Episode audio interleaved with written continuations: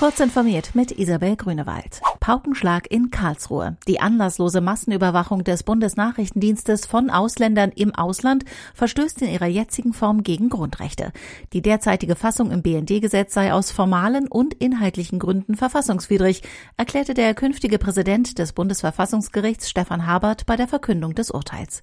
Mit der mit Spannung erwarteten Entscheidung halten die Richter zum ersten Mal fest, dass der deutsche Staat das Fernmeldegeheimnis und die Pressefreiheit auch im Ausland wahren muss und an das Grundgesetz gebunden ist.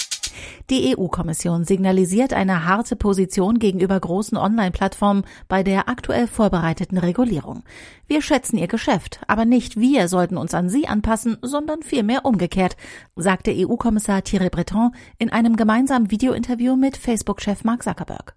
Natürlich arbeiten wir an einer Ex-ante-Regulierung, also einem Regelwerk, das mit Vorabvorgaben ins Marktgeschehen eingreift und nicht erst nachträglich reagiert. Das habe schon in der Telekommunikationsindustrie funktioniert, sagte Breton. Die Plattformregulierung soll bis Jahresende stehen.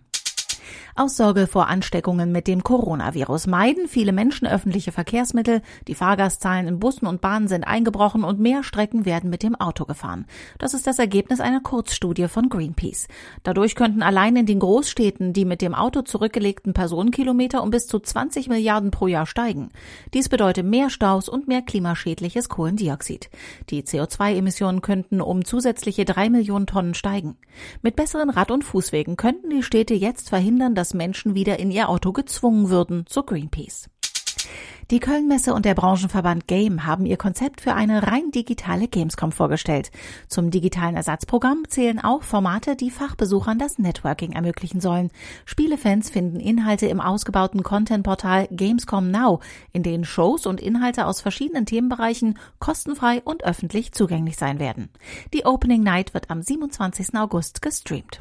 Diese und weitere aktuelle Nachrichten finden Sie ausführlich auf heise.de.